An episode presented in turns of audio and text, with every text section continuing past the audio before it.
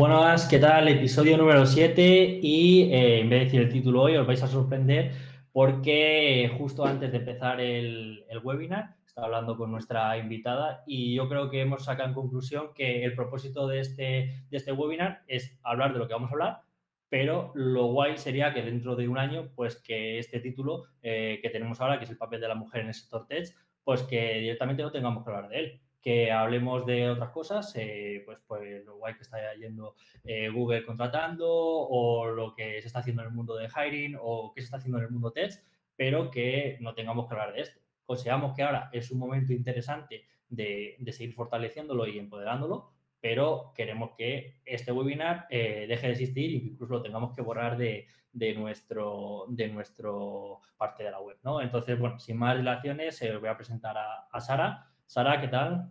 Hola, buenas tardes, ¿qué tal? Em, sí, pues eh, yo soy Sara, eh, trabajo en, Google, bueno, en la parte de YouTube y llevo el equipo de, de, Europa, Asia y África de Partner Technology Managers en la parte de música. O sea que nada más y nada menos llevas una parte importante, ¿no? De, bueno, pues que, que gestionas diferentes eh, modelos, diferentes eh, plataformas y, bueno, cuéntame Sara, eh, para poner también en contexto a la gente, si a lo largo de tu trayectoria, porque ya llevas unos cuantos años en, Google, si siempre te has dedicado a lo mismo o sobre todo, ¿cómo ha sido tu evolución? ¿no? Antes de que la gente, pues, pues podamos hablar de otras cosas, que tenga un contexto de, oye, si Sara, trabajo aquí, pero ¿cómo ha sido tu evolución hasta llegar aquí o, por qué pases, pases has pasado? ¿no? Sí, eh, bueno, yo soy ingeniera de teleco, eh, de telemática específicamente, y, además soy músico, eh, entonces siempre me he tocado el clarinete y el piano. Y mm, bueno, nunca he sido buena suficiente en la parte de la música como para dedicarme a ello, entonces decidí unirlos. Me, fui a, Londres. Una, pequeña cosa, me da mucho miedo los ingenieros cuando decís no soy suficientemente bueno, porque estoy acostumbrado a convivir con ingenieros y en los exámenes en cualquier sitio me ha pasado de, joder, qué mal me ha salido el examen. Y de repente un 9, un 10. Y yo, bueno, pues ya, ya os conozco. Entonces, siempre que decir que no soy suficientemente bueno me da muchísimo miedo. Bueno, en la parte de música es especial porque tienes que ser como el mejor de todos para conseguir un puesto, porque hay muy poquitos puestos. Em, en realidad, para las orquestas o, para las bandas, o incluso para la parte de profesores. Em, entonces es un poco más especial. Em, pero sí que es verdad que no era la mejor lo disfrutaba mucho y lo sigo disfrutando, pero no era la mejor tocando el clarinete o, el piano. Mm, y, creo que eso me ayudó mucho a, tenerlo como pasión y querer unirlo. Entonces estudié Teleco, eh, la parte de telemática, luego me fui a Londres a hacer un máster, me dieron la beca de la Caixa y me fui a Londres a hacer un máster. Y, mm, lo hice en una universidad que tendrían un, tenían un centro de música digital, eh, que eso también ayudó.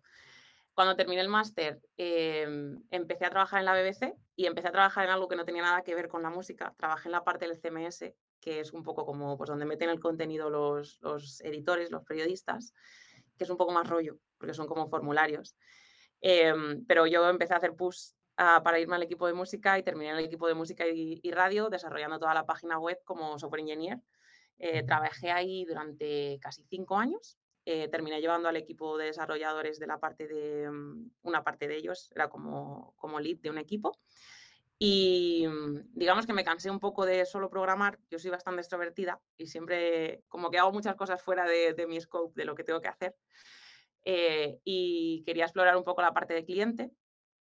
Entonces vi una posición en YouTube que era como Partner Technology Manager, que básicamente es como si fueran consultores técnicos o Partner Engineers. Y mm, apliqué, no tenía nada que ver con música en ese momento, pero sabía que había una opción de volver a trabajar con música. Em, apliqué, lo conseguí el puesto y, bueno, pues eso, entré en YouTube y luego desde ese momento al año cambié al equipo de música que empezamos a crear en Europa y hace un año eh, conseguí el puesto de manager para llevar, pues eso, Europa, Asia y África. Y ahora tengo un equipo de siete personas. O sea que, eh, bueno, pues eh, tu paso, por así decirlo, fue desde una parte que eh, te gustaba, ¿no? O que, no, es que te gustaba, sino que, bueno, pues te sentías ciertamente cómoda, ¿no? con la parte de, desarrollo de software, etcétera, pero siempre, siempre es interesante, ¿no? Dices, si eres capaz de unir eh, aparte que te guste con tu pasión, que en este caso es la música, la ecuación, vamos, es increíble, ¿no? Y no solo yo siempre cuando veo un, perfil así o una persona que es así, no solo lo, disfrutas tú, sino que también lo disfruta la gente que está en tu entorno o la empresa en la cual la, que estás trabajando, ¿no? Porque se nota mucho cuando una persona no solo le gusta lo que hace, sino que aparte eh, lo compatibiliza con su hobby o con su pasión, ¿no? Entonces, bueno, yo creo que estáis eh, predestinados a, coincidir en, esa parte.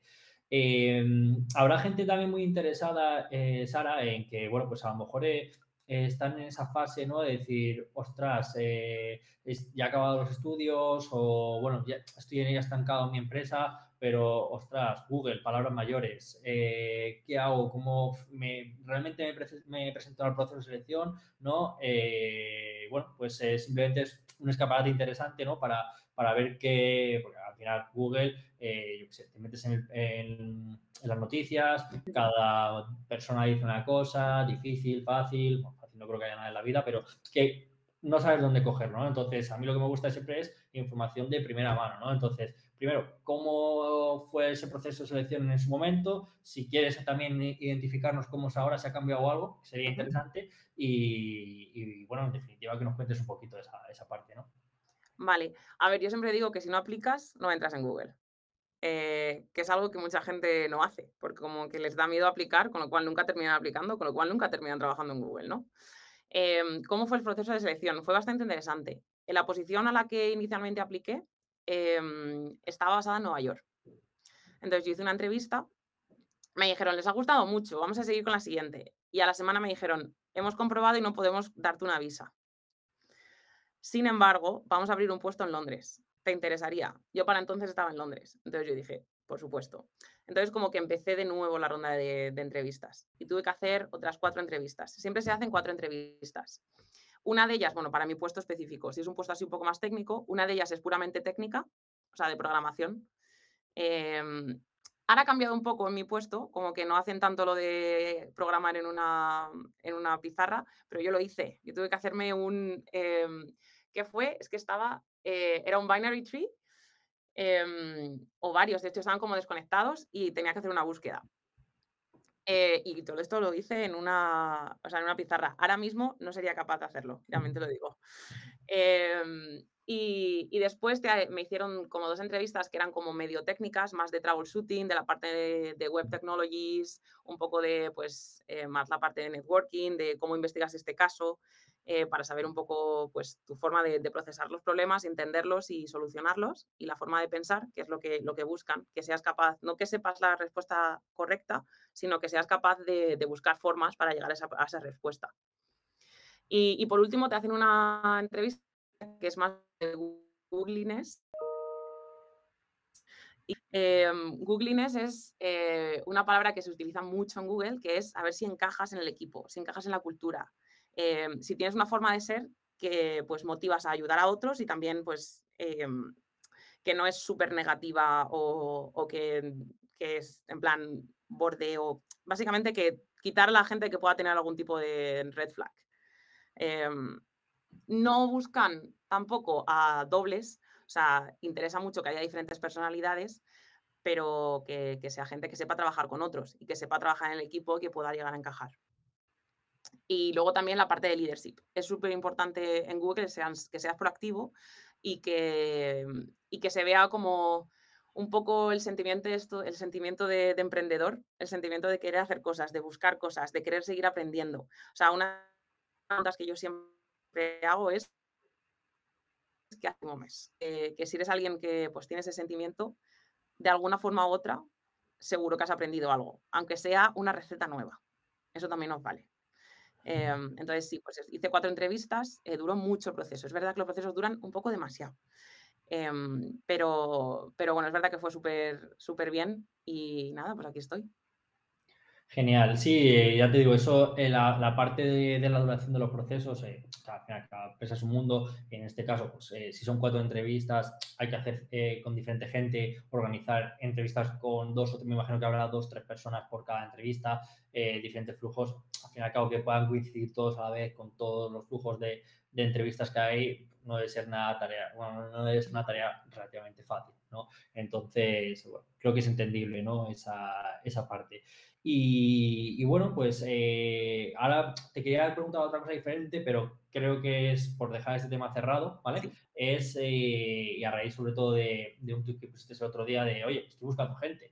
Eh, ya hemos hablado un poquito de, el primer problema que suele haber es que la gente no aplica por miedo a, ¿no? pero sí que es verdad que me gustaría saber si alguna, el típico mito que hay entre medias de, Google, eh, ostras, pues es que te hacen, le he llegado a leer, que esto no sé si es verdad, eh, las 400 preguntas de lógica sin sentido que, te hace Google, que te dicen, no sé, no sé una pregunta sin sentido que, que dependiendo de la respuesta, pues te cogen o te pasan de prueba o no. Esto me imagino que no sea así. Y si conoces alguno más tú por tu, por tu cuenta o que os haya llegado internamente.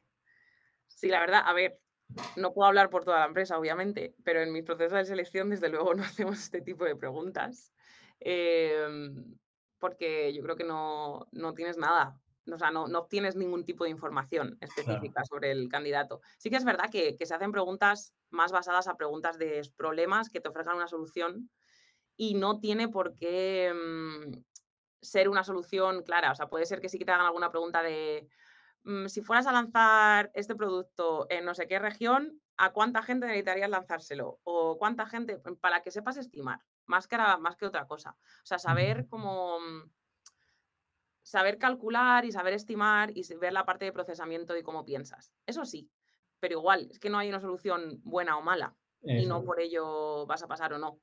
Pero las preguntas estas lógicas, eh, en plan sí o no, o tipo puzzle, creo que no, que no dan mucha información, la verdad. Y más cuando sabes que, una persona está nerviosa en la entrevista. Sí, eso es totalmente. De hecho, a mí me ha pasado una vez que hay gente que he visto el potencial, pese a que está muy nerviosa y no es capaz de demostrarlo, pero eh, realmente me da igual porque priorizo el hecho de que mm, pueda ser aprendible o que pueda eh, subsanar esa parte eh, aunque esté haciendo una entrevista horrorosa. Eh, la paro e intento generar una especie de, confort eh, alejado ¿no? de, ese típico, de las típicas entrevistas de check, de decir, ¿lo tiene o no lo tiene? Mm, es que hay gente que realmente diamantes que, que realmente pues esa parte aún no la tienen lograda, pero tiene una capacidad muy alta. No, no sé si os habrá pasado a vosotros alguna vez. sí, sí. ¿Sí? Sí, o sea, a mí me pasó, lo he dicho el año pasado, que contraté a casi todo el equipo Em, yo cuando hice las entrevistas, me pasó una vez que, bueno, la entrevista no, la hizo mal, pero es verdad que, a lo mejor la parte de conocimiento, a lo mejor era más junior. Pero lo que yo vi fue una capacidad para aprender súper alta y una capacidad de, de, superación y como pasión, o sea, como quiero hacer esto y esto es lo que me apetece hacer. Entonces, eso lo valoro muchísimo más a que se sepan de arriba abajo cómo hacer todos los algoritmos, porque creo que, bueno, eso lo puede hacer cualquiera. Quiero decir, te lo puedes aprender en una tarde o en una semana, pero el hecho de ser capaz de aprender no es tan fácil y tener esa parte personal creo que no es tan fácil. Sí, y, o sea, no sé si compartes esto o si, te ha pasado, ¿vale? Eh, cada vez me estoy encontrando con, más gente que me dicen que la, la gente más junior, eh, no me gustan las etiquetas, pero bueno, sí que me están viendo esa tendencia, ¿no? Dicen, eh, estamos viendo que hay algo menos de capacidad de compromiso por o, querer hacer las cosas, sino como que ahí ya, en plan, yo tengo la carrera y tengo estos privilegios y voy a hacer esta parte. O no me voy a embarronar mucho, evidentemente eh, habrá de todo, ¿no? Pero sí que diferentes personas ya van a empezar a decir que están empezando a notar eso. Eh, gente joven, gente con 22, 23 años, que que bueno, que va a hacer lo justo y necesario y, oye, aquí yo hago esta parte, tal. obviamente hay un montón de gente que, que querrá comerse el mundo, ¿no? Pero no sé si a vosotros os ha pasado o estáis viendo esa, ese punto.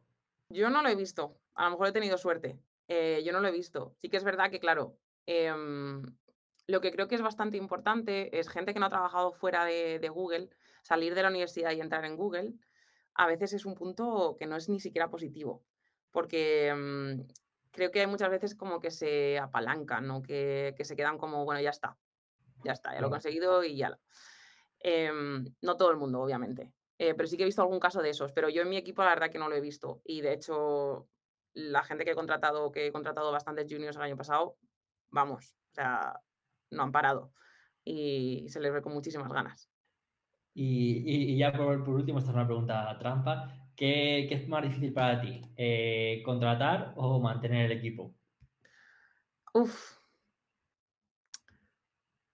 Creo que. Mm, creo que si no contratas bien, mantener el equipo después es mucho más complicado. No he contestado, también he hecho un poco de contestación trampa. Pero es verdad, o sea, yo creo que una de las cosas que, me han dicho a mí, que me dijeron a mí, em, mi manager es, dedica mucho tiempo a contratar y asegúrate que contratas bien, aunque lleve más tiempo, porque te va a costar mucho más solucionarlo después. Mm. Em, llevar el equipo es complicado, no, no, es llevarlo, es más hacer que la gente crezca en el equipo, que creo que es lo que yo tengo como objetivo. Em, de hecho, a mí me gusta mucho el libro de ¿cómo se llama? El de um, Help Them Grow o Let Them Go, que es básicamente o les ayudas a crecer o, que, o ayúdales a que se vayan a otro equipo o que se vayan a otro sitio. Porque mm, yo coincido totalmente. O sea, yo he llegado a puntos en el que digo, vale, mira, dentro de mi equipo eh, podemos llegar hasta aquí, pero creo que vas a disfrutar más o vas a crecer más en este o quieres dedicarte a otro puesto, pues vamos a trabajar para que tengas todos los recursos que necesites para llegar a ese puesto. Porque mantenerlo en mi equipo y que esté sin estar feliz, sin estar contento y sin estar, no tiene sentido ninguno, porque no gana nadie. Entonces yo como manager, mi, objetivo es más hacerles que ellos crezcan. Entonces no es tanto llevar el equipo, sino hacerles que crezcan. Entonces si contratas a alguien que desde un inicio mal, pues es mucho más complicado. Mm, sí, yo, yo para mí personalmente siempre digo, quizás la parte eh, de, contratar como es una parte de más incertidumbre o algo que tú no puedes controlar, eh, en plan, primero, el flujo de personas que, van a participar en el proceso, no lo puedes controlar realmente, eh, el timing que hay, tampoco lo puedes controlar, y si al final se va a querer sumar a tu equipo o no se va a querer sumar a tu equipo. Son cosas que no puedes controlar. Luego, cuando estás en tu equipo, hay muchas variables que tampoco puedes llegar a controlar, pero evidentemente hay un gran peso de tu gestión eh, a la hora de que pasen cosas, ¿no? Eh, ¿Dónde estará ya el típico jefe que se enfada porque tú te quieras mover a otro equipo o que una persona quiera crecer y que esté identificado, porque yo creo que ahora ya se trabaja con identificar el talento y que tú hagas un autodiagnóstico como jefe y digas, vale, tiene sentido porque aquí le puedo dar hasta aquí, por, no, no, no ni bueno ni malo, sino por el timing que hay en ese momento y, ostras, pues genial que, se mueva, ¿no? Pero sí que creo que aún hay organizaciones que esa parte es como tabú, ¿no? Eh, en ese sentido. Sí, pero bueno, también yo supongo que porque también tienen más miedo a que es más difícil contratar, quizá. Quizá yo hablo de una posición más de mm, más cómoda, porque a lo mejor. Uy, eh, ¿Ahora? Eh, ¿Sí? creo que te había perdido la conexión, pero yo creo que ya está, ya está bien. Vale. Eh, pues eso estaba diciendo que, a lo mejor yo hablo de una posición más, desde una posición más cómoda, porque sí que es verdad que, bueno, siempre tenemos a gente que, aplica o que cuando lanzamos un, puesto, abrimos un puesto. Entonces, bueno, también es verdad que yo sé que si alguien se va y tenemos que reemplazarlo, pues encontraremos a otra persona, pero a lo mejor hay otros equipos, otras empresas que les cuesta bastante más.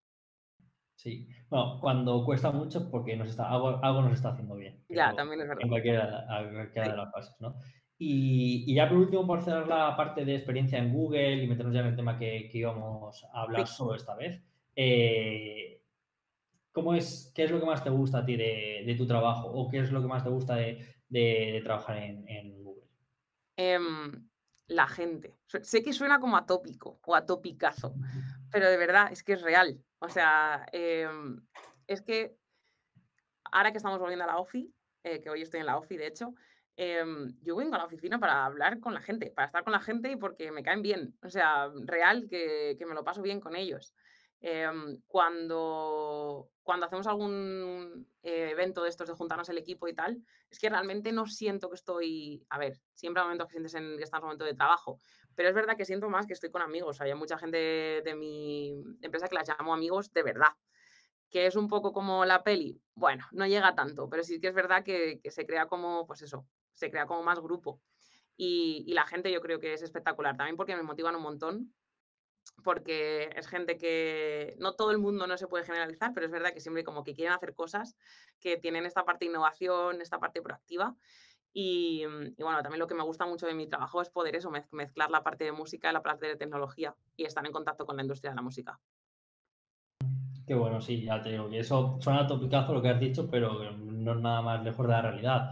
Al fin y al cabo, eh, el estar en tu casa, si, bueno, pues puedes incluso ser bueno, ¿no? En algunos momentos en que tengas que estar muy enfocado a, a- a trabajar unas tareas específicas, pero claro, ¿qué pasa en el resto? Yo, por ejemplo, hay momentos en el que por estar en la oficina ocurren circunstancias, ocurren ideas que solo, que desde mi punto de vista, solo pueden ocurrir eh, en ese momento presencial, ¿no? Eh, yo por lo menos no lo conozco. En la parte remota sí puedes hacer reuniones, tal, pero y pueden surgir ideas, pero esa magia que puede ocurrir en es tomando un café, ostras, mira lo que se me ha ocurrido, hostia, si hacemos tal, eh, la veo más complicada. Sé que se podrá hacer y en su momento con el metaverso no nos tocará otra cosa que, que hacerlo, pero yo a día de hoy me gusta esa parte, esa parte mix, ¿no? Y sobre todo eh, el hecho de poder eh, estar a gusto con, con, la gente que trabajas, ¿no? Sí, tal cual. Estoy totalmente de acuerdo. Así que, así que bueno, ya sin más dilaciones, vamos al tema que, nos competía esta, en este webinar. Eh, voy a ir directamente a la primera eh, parte, eh, que es si tú crees que existe una brecha de género o, si no la hay ahora mismo. Estamos enfocando, por si los oyentes no, no, lo, no lo, tienen ubicado, todo en el sector tech, ¿vale? porque puede haber siempre esa confusión. La gente que está trabajando, trabajando en el sector tech eh, es algo diferente, ¿no? Los procedimientos, eh, la forma de contratar, eh, todo. Eh, no debería ser así, pero al, al haber ese, esa diferencia de oferta-demanda, pues es uno de los sectores que mejor se, se, puede gestionar esta parte, ¿no? Entonces, por poner el contexto, todo lo que hablemos, algo que mmm, Sara se quiera referir a otra cosa, es generalmente en el sector tech, ¿vale? Pero si no, luego puede haber confusión. No, es que yo trabajo, yo qué sé, en otro sector y eso no es así estamos hablando de, de sector. ¿no? Entonces, bueno, sí. ya no, no, te interrumpo, perdona. No, no, sí, sí, eh, totalmente. Pues sí, sí que hay una brecha, sí que hay una diferencia. Eh, yo la llevo viendo desde, desde la universidad mismamente, o sea, éramos entre 100 personas, 100 personas en la, en la carrera de Teleco, éramos solo 5 chicas. Eh, también es verdad que creo que éramos las únicas que aprobábamos, pero, pero sí, era tal cual. Y, y luego cuando entré a trabajar en la BBC, fui la única mujer desarrolladora durante bastante tiempo hasta que entró otra chica. Y igual en mi equipo actual, cuando entré en YouTube, era la única mujer y fui la única durante bastante tiempo. Ahora ya tenemos más. De hecho, yo, yo contraté a una mujer el año pasado en mi equipo y estoy a punto de contratar a otra, o sea que, que va mejor. ¿Hay una brecha? La hay y la sigue habiendo, es una realidad. Eh, ¿Ha mejorado? Sí, ha mejorado en los últimos años, también es una realidad. Entonces, creo que esa es la situación actual. Sí, eh, sobre todo lo que tú has dicho. Ya está, ya el diagnóstico ya está partiendo de cuando tú estás estudiando, eh, ya sabes más o menos lo que cuando salgas al, al mercado laboral, si justo eh, en tu generación sois 5, 6, 7 chicas, cuando se traslada al mercado laboral eh, va a pasar que va a haber 5, 6, 7 chicas en la misma proporción, ¿no? Entonces, eh, es una lástima, ¿no? Pero al fin y al cabo la traza es así, ¿no? Eh, sí que creo eh, que en otras carreras, y hay carreras que hay más eh, mujeres que hombres y viceversa, ¿no? Pero en el sector tech en especial, y a mí me gustaría ver si hoy podemos sacar una conclusión del por qué puede estar pasando esto, apenas hay, hay, mujeres, ¿no? Entonces, ya os, esto es un hecho, sabemos que hay muy pocas sí. mujeres dentro del sector tech. ¿Y por qué crees que puede ser? ¿Por qué eh, justo en esa parte en la que hay que decidir los estudios, eh, de quién es la, no la culpa, pero eh, qué se está haciendo, qué no se está haciendo para que, sabiendo que casi todas las carreras ya de ciencias sociales hay un reparto igualitario, porque aquí no. Pues, pues vamos, creo que, y una opinión personal, creo que no hay role models, no tenemos. O sea, yo de hecho siempre lo digo, cuando me dices, dime un, un role model que tú tengas en la parte de tecnología, me cuesta nombrar a una mujer. Incluso en la parte de educación, cuando se estudia, ¿qué se estudia? Se estudia Steve Jobs, se estudian los creadores de Google, pero, o sea, como que no aparecen mujeres. Yo no tengo, nunca he tenido una, un manager que fuese mujer. sí que los hay, obviamente, y cada vez los hay más. Pero es verdad que creo que faltan role models. Y es que faltan. Porque, claro, ¿cómo te vas a ver tú haciendo algo si no has visto a nadie haciéndolo? Es mucho más complicado. Creo que pasa en todos los niveles de diversidad. Creo que no solo la parte de, de género, sino la parte también, pues en Estados Unidos se ve mucho. Creo que, que, pasa. Entonces, si no hay un role model, es que es muy complicado, porque cuando te pones a elegir es que tienes 17 años. Si es que mm. tampoco en ese momento, vale, sabes lo que estás haciendo, pero tampoco mucho. O sea, yo doy gracias a mi hermana que se metió en Teleco y yo la veía como una role model y, y pues yo tiene cinco años más que yo y por eso empecé yo a estudiar Teleco, sinceramente. Pero, pero yo creo que, que nos faltan role models, realmente. Sí, la verdad que, eh, y aquí es una opinión también personal, lo veo desde un chico, claro, digo, joder, eh, yo no he empatizado con esa parte que me estás comentando ahora hasta que lo acabas de decir ahora, porque generalmente esa parte yo la tengo cubierta como chico, ¿no? Es decir, Steve Jobs o, ostras, el, la persona o Larry o quien sea. Entonces, no he empatizado nunca en esa parte, pero ahora que lo estás diciendo, creo que tiene bastante lógica decir, pues, es que si no hay esa referencia, eh, ¿cómo, voy a, ¿cómo voy a abrir ese, ese melón? Que suele ser lo complicado, ¿no? decir, ostras, pues eh, quiero ser no, no, diferente, sino quiero tener este ritmo eh, o, este, o este camino porque no conozco nada y, siempre es más complicado que si, oye, tengo esta referencia, incluso eh, yo antes eh, es más complicado en alguien joven, ¿no? Pero eh, yo cuando quiero saber algo, yo ya prácticamente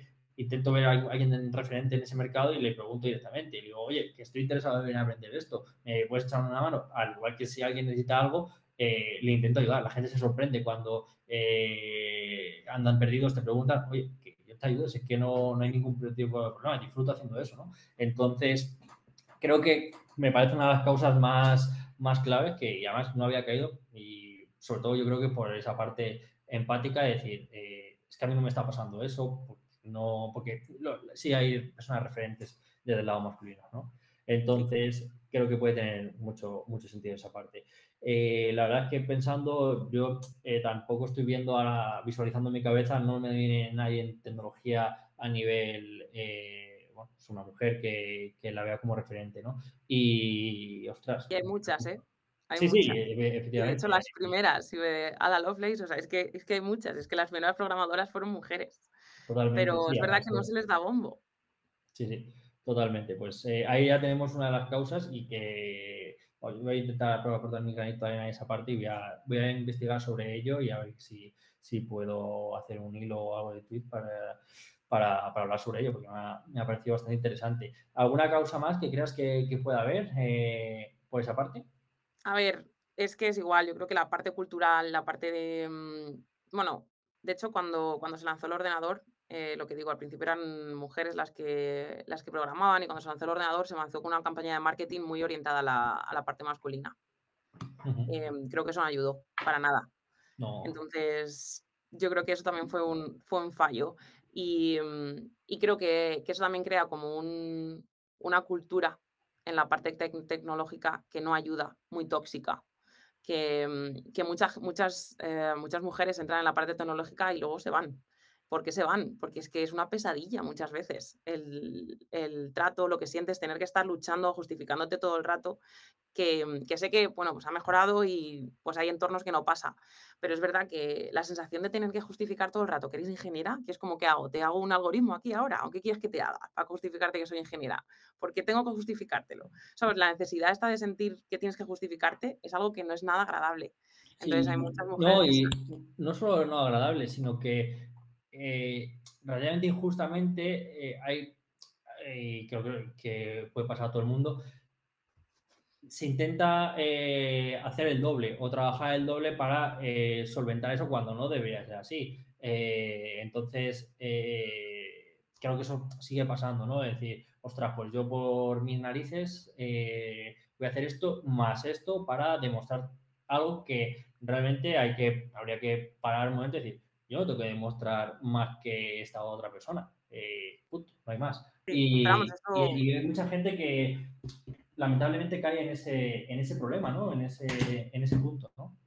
Sí, y pasa incluso, vamos, yo lo veo cuando, lo, cuando abro un puesto y, por ejemplo, pues conozco a alguna mujer que podría ser buen candidato, me dicen, no, es que no cumplo con todos los puntos, es que tengo que hacer no sé cuánto, es que tengo que hacer mucho más, es que tengo que estar con un nivel mucho más alto. Y es como, que no, que apliques, que apliques, que no tienes que ¿sabes? No tienes que cumplir todos los puntos. ¿Tú te crees? Yo veo a muchos chicos que llegan a las entrevistas y no saben hacer ninguno de los puntos que estaba especificando en la entrevista, pero están ahí, porque sí, porque están muy seguros de ellos mismos, porque no se tienen que justificar y ya está.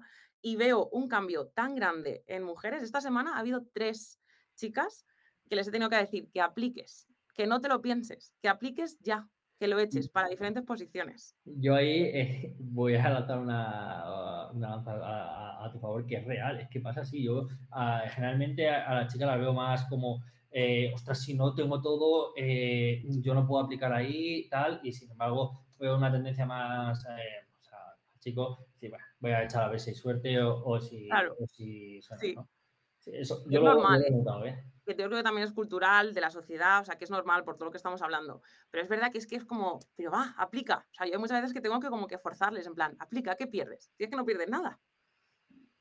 Sí, sí, totalmente. Así es. Y, bueno, eh, em, aparte de esto, eh, ya hemos diseñado un poquito dónde puede estar el factor de el por qué no empiezan a estudiar una ingeniería o una FP de la parte tecnológica, ¿vale? Eh, pero y una vez que, vale, eh, hay, hay, mujeres, eh, la parte tech, ¿consideras que hay barreras de entrada luego a la hora laboral o a según qué puestos de, de, ese grupo de, chicas que, que consiguen estudiar la ingeniería o la FP, pasan y van al mundo laboral? Sí la hay, porque todos tenemos vallas cuando estás haciendo una entrevista intentas contratar a alguien que se parece a ti muchas veces y son unconscious bias. Son cosas que no somos conscientes, pero siempre intentamos contratar a gente que nos caiga bien o gente que sea parecida a nosotros o similar. Entonces, si el equipo son 10 chicos, pues es bastante más complicado que vean a una chica como alguien que pueda, que encajar en el equipo. Entonces, claro que hay barreras. Pueden ser conscientes o inconscientemente de lo que están haciendo, pero sí que, sí que pasa.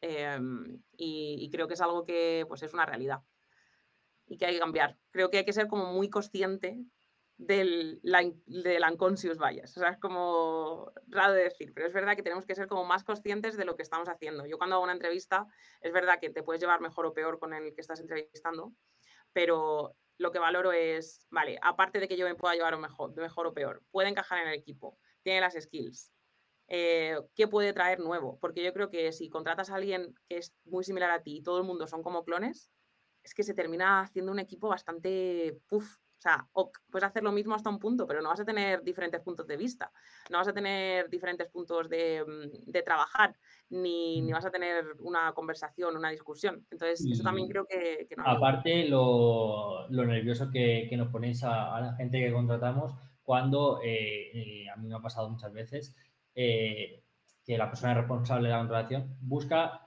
eh, exactamente al mismo, pero en ese puesto. Entonces, claro, dices, si yo lo puedo intentar, puedo traer, pero no, primero, el, punto más obvio, no, no va a ganar lo mismo que tú, con lo cual es complicado que te pueda traer una persona igual que tú, ganando menos. Y segundo, si tú estás en esa posición es porque eres bastante diferenciador.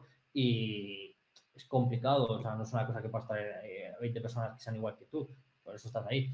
Y, y, muchas veces el fracaso de las contrataciones es precisamente por eso, porque la gente se quiere contratar a sí mismo. Eh, a mí también me ha pasado, ¿eh? yo me he querido contratar eh, tal y es una psicóloga, pero al fin y al cabo es un error que se suele cometer cuando no, cuando lo que tienes que buscar es gente complementaria o gente eh, que pueda aportar incluso más en una rama que a ti te flaquee y que, y que pueda aportar en ese lado, ¿no? Sí. De hecho, yo cuando entrevisto a alguien que pienso, es que es mucho más inteligente que yo, es como, vale, eso es una razón para contratar. Y hay mucha gente que yo creo que se siente un poco intimidado.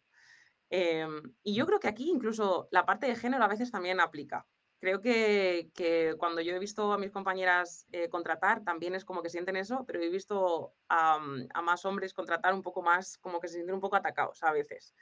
Em, que bueno, puede ser que sea género o puede simplemente que sea la personalidad de la persona, pero sí que lo he visto. Sí, y, bueno, luego eh, esta parte, corrígeme si me equivoco, tú al fin y al cabo también estás en esa parte.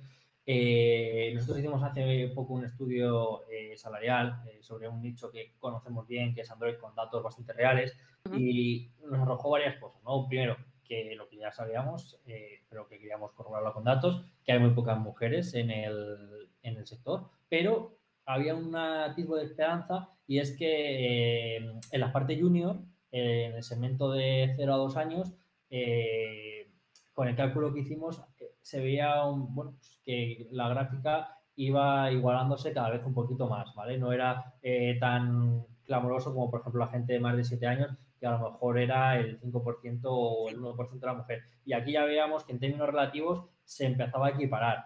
Eh, no sé si estos brotes verdes también los... Eh, nosotros aquí en este caso es algo que hemos podido corroborar con datos, pero ¿Tú estás notando este, este inicio de, de brotes verdes? Es decir, vale, eh, ya, hay, cada vez hay más gente, eh, más concienciación y ya está empezando a recoger los primeros frutos, ¿no?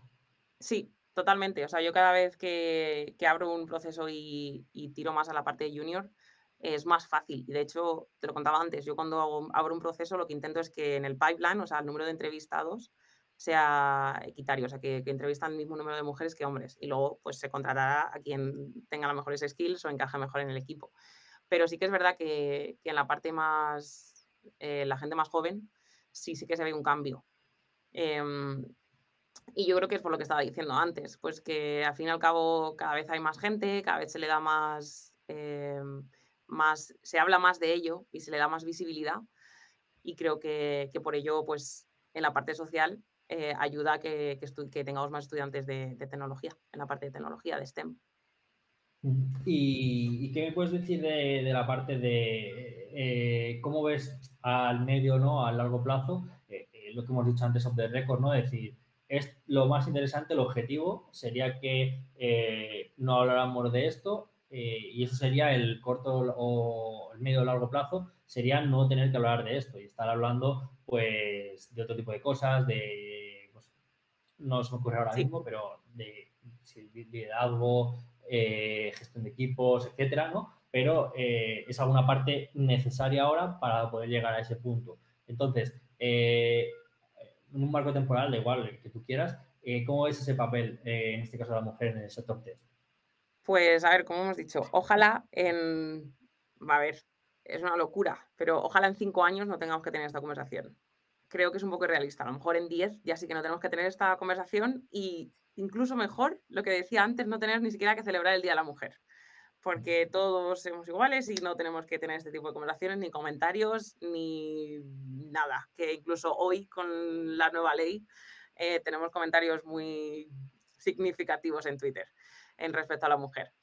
Pero lo que creo que, que a corto plazo ayudará a mejorar es eh, el hecho de que mm, hay, hay, muchas organizaciones que hacen support de mujer y son solo de mujeres y están muy bien porque lo que decíamos antes también ayudan a subir pues la moral y hacer eh, un poco más de training entre mujeres y que la gente se sienta más cómoda. Pero, mm, pero creo que el cambio es en el otro 50% de la sociedad, ¿no? Que, que, el hombre realmente lo entienda, que el hombre también sea parte del cambio y, mm, y que cuando hay algún comentario perdón por la frase, pero de mierda, eh, que, no seamos nosotras las únicas que tengamos que, decir, oye, ese comentario es una mierda, sino que también venga de la otra parte. Em, que es lo que comentábamos antes. O sea, yo creo que, ese cambio sí que puede pasar en los próximos años y que sí que va a pasar. Y yo creo que, también la parte de contratación, el ser consciente de, ese vallas, eh, es algo que también va a ayudar. Sí, eh, no solo aplicado al sector de, en este caso que, en general. ¿no? Yo, por ejemplo, eh, con el tema del bullying, eh, le di vueltas, ¿no? y digo, joder, yo me acuerdo cuando estaba en el colegio que cuando veía algo raro, sí que era que no he estado en sitios donde pues, a lo mejor van con navajas o lo que sea, pero cuando he visto algo raro he señalado a esa persona, ¿no? He tenido esa capacidad de decir, oye, tío, que esto no se hace así, no puedes ir, ir haciendo esto.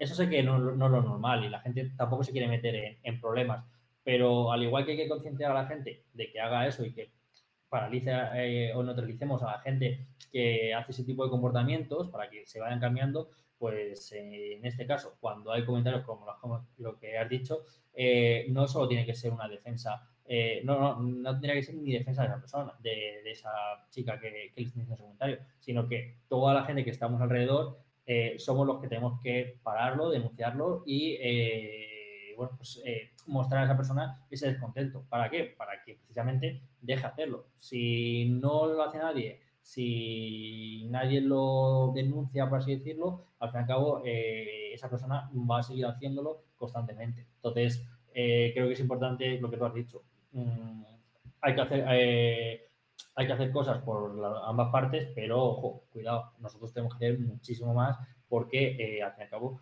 eh, somos los stoppers o somos los bloqueadores de algo que no se puede parar. Entonces, eh, bueno, pues eso es un poquito también de, conciencia, ¿no? Y, bueno, sobre todo también esa parte de, iniciativas TEDx, que yo conozco alguna, por ejemplo, Adalabre, que es bastante famosa, eh, han hecho un nicho, ¿no? Y lo contábamos antes. su función, ¿no? están contratando solo chicas, enseñándolas a programar, ayudándolas en, todo lo que vienen a ser esas barreras que, hemos comentado antes y pasar eh, esos ciclos para que puedan entrar en el mercado, en el mercado tech. Pero eh, el propósito es muy bueno, pero eh, para mí el propósito final con, ellos como empresa tendría que ser un inicio, ayudar a hacer esto, marcarse unos, unos hitos y la idea que es que desaparezca en algún momento porque no hace falta separar ¿no? o, o dejar. Entonces, es un trabajazo que están haciendo y muy necesario, pero que es paradójico que su éxito radica en que dejen de existir, ¿no? Es súper, súper curioso. Sí, o sea, creo que, bueno, también en, Google tenemos Google Tech Makers, que es una plataforma que básicamente, pues, eh, fomenta o da un poco de comunidad a las mujeres trabajando en la parte de tecnología y hacen conferencias y sí que en Madrid también tienen una presencia bastante grande, bueno, en Madrid y en, bastantes otras ciudades de España. Eh, yo conocía más la parte de Londres, pero, mm, pero sí, yo creo que, como digo, estas plataformas, estas comunidades ayudan un montón. Creo que molaría mucho que tuvieran, como tú dices, un final, porque eso significaría que pues, todo lo que querían conseguir lo han conseguido. Y, mm, y, también, y también yo creo que, otras iniciativas que están también pasando es en la parte de conferencias, el hecho de tener más representación. Em, sé que hay muchas conferencias que, mm, que de hecho están haciendo em, bastante eh, ímpetu en que, en que eh, pues no sea un panel de típico panel de cinco hombres hablando del papel de la mujer en la tecnología, que me encantan ese tipo de conferencias, es como gracias. Em, eh, pero, pues sí, y no simplemente hablando de mujer en la tecnología, creo que es bastante importante que se le dé visibilidad a lo que están haciendo las mujeres, no simplemente por, por lo que es ser una mujer, sino, vale, olvidémonos por un momento de que, de que tenemos este problema y vamos a hablar de lo que están haciendo. Porque a los hombres nunca le preguntan, oye, ¿me puedes preguntar, comentar el papel de un hombre en la tecnología? O nunca le preguntan, ¿y qué tal lo de estar embarazada o tener la baja de maternidad? ¿Cómo te ha afectado? ¿Qué tal es tener hijos? A que nadie, ningún hombre le preguntan, ¿qué tal es tener hijos eh, y ser programador? No. Pero a las mujeres sí. Entonces, eh, creo que dar un poco más de fuerza o hacer un poco más de ímpetu en que mostrar lo que están haciendo las mujeres para que al mismo tiempo pues sean también role models, que no simplemente las, las niñas de hoy en día escuchen a mujeres hablando de mujeres de tecnología, sino que escuchen a mujeres hablando de proyectos guays que ellas quisieran hacer. Em, y creo que, que eso también es algo que algunas comunidades están intentando y lo veo genial, la verdad. Sí, totalmente. Es que, es que tiene que ser así. Y, y, sobre todo, yo por lo menos animo personalmente a que la gente, en vez de pensar que va a resolver los problemas del mundo, que actúe, como siempre se dice, ¿no? Actúa en local eh, en ese sentido, ¿no? Entonces, eh, cada uno, con un poquito de las reflexiones que hemos estado comentando hoy, que, que, le dé una vuelta, ¿no? Y que diga, ostras, ¿qué puedo aportar yo o qué puedo hacer para que eh, este anti-webinar no se vuelva a repetir? tengamos que hablar de esto, que hablemos de otras cosas, que a ver, con todos mis respetos, deje de existir, que eso que vaya muy bien porque me gusta mucho y le sigo desde hace tiempo, eh, y todo tipo de iniciativas de este tipo que vayan más eh, a la parte de cómo sumar o cómo crecer en otros ámbitos en vez de tener que eh, meternos en esta parte que es necesaria, pero que lo guay sería que, acabara, ¿no? Entonces, no sé si quieres añadir algo más en esa parte, eh, Sara. No, que muchas gracias y que creo que también esto da visibilidad. O sea, al fin y al cabo, creo que ahora mismo sí que es necesario y da visibilidad y tener esta conversación creo que es súper útil y necesaria ahora mismo. Eh, pero es lo que tú dices, que ojalá no tengamos que tenerla en el futuro. Sí, totalmente. Y bueno, eh, desde aquí también eh, incentivar a los que, las personas que nos hayan escuchado a que, le quiten el miedo a Google, ¿no? Que, bueno, pues que se animen ¿no? a aplicar a los proyectos que tienen. No sé, ¿sabes? Si nos quieres comentar un poquito eh, a nivel de, inversión en capital humano, ¿España está siendo uno de los países más fuertes o, o, lo tenéis más descentralizado en... O sea, lo tenéis más o menos... No, no es igual en todos, por así decirlo. Eh, pues a ver, es que el problema es que mi equipo es bastante global. Entonces ya estoy contratando en Asia, pero sí que es verdad que tengo compañeros que están contratando también en Madrid, están contratando en, Londres, em, incluso algunos en remoto. O sea que creo que está... Depende del equipo. Es que como somos una compañía tan grande, claro. no, en principio eh, eh, los puestos son descentralizados, ¿no? Entiendo. Eh, no tienen que ser una sede fija, pues, o tienen que ser... Listo, ¿no? Depende. O sea, sí que hay algún puesto que está como más eh, centralizado en alguna oficina. Por ejemplo, yo sí que estoy contratando en Asia y me da igual contratar en Tokio que en Singapur, pero sí que tienen que estar alrededor de, alguna de estas ciudades simplemente porque no pueden ser totalmente remotos. Pero es verdad que hay muchos puestos que van a ser totalmente remotos. O sea, depende del puesto un poco. si trabajan con clientes o no y este tipo de cosas. Sí, o sea que ahí la diferencia sobre todo vendrá por la parte del trabajo con clientes eh, o esa parte de negocio o si es un puesto más eh, de soporte ¿no? a, toda la corporación en sí, misma, que, pueda estar más descentralizado. ¿no? Exacto. Y, bueno, ya por último, eh, Sara, que además eh, yo te sigo en Twitter y, estás bastante al pie del cañón. oye, ¿qué está pasando con, el tema de, Hace un año fue el tema de la gran despedida, ¿no? Que todo el mundo se, iba de, de, parecía que se iba de la renuncia, ¿no? La gran renuncia, perdona.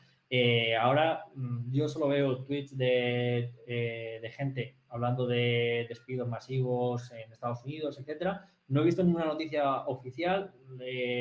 me imagino que a Google esto no, le afectará, pero ¿está pasando realmente o, te ha llegado a ti algo que, podamos... Bueno, yo estoy igual, creo, que veo muchísimos tweets, pero nada, nada factible. O sea, no, no he visto todavía ninguna noticia ni ningún hecho que me lo demuestre.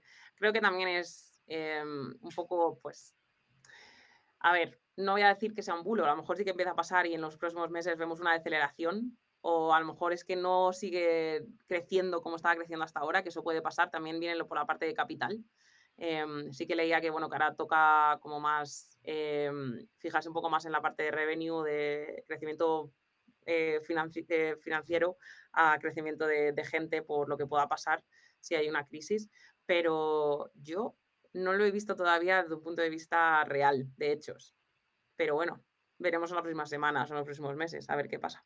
Mm. Sí, ya te digo, yo no he visto nada tangible, eh, tengo cierta preocupación, ¿no? Eh, porque digo, ostras, eh, si al final explota en un sitio, puede ir explotando en todo, ¿no? Entonces, sí que al estar dentro del sector, sí que puede haber cierta coincidencia, ¿no? Con el sector inmobiliario en su momento cuando, cuando explotó, de, bueno, pues precios por encima del mercado, etcétera, eh, no digo que haya burbuja salarial, porque no creo que la haya, pero sí que creo que hay burbuja startupera, eh, en el que negocios que no son eh, solventes o negocios que, no están realmente suficientemente testados, les dan un capital y para poder competir sin que tengan muchos problemas, ellos mismos dan un salario que no se pueden permitir como empresa. No, que no, que, no, que, no, que no quiero decir que no debe ganar eso de ser desarrollador o ese ingeniero, porque creo que sí que lo tiene que ganar, pero no para esa empresa en concreto. Entonces, eh, con la situación que hay, sí que puede ser que eh, haya menos financiación o que se esté cortando ciertos grifos y que eh, cuando el negocio tiene que tener cierta resistencia, no sean capaces de soportar esa capa salarial que ellos mismos han generado. Entonces, eh, por ahí puede ser para mí el matiz o la clave donde puede estar este, este problema, pero nunca pensar que hay gente que te pregunta, ¿no? Desarrollador, oye, me va a tengo, voy tener problemas, eh, o, oye, nos van a despedir a, la gente. Eh, las empresas que no tienen esa, ese roce, ¿no? De, de, burbuja, entiendo que no van a sufrir problemas porque vimos precisamente con el problema contrario, que no hay gente, suficientemente gente para todos los proyectos que hay en, en tecnología, ¿no? Sí, exacto.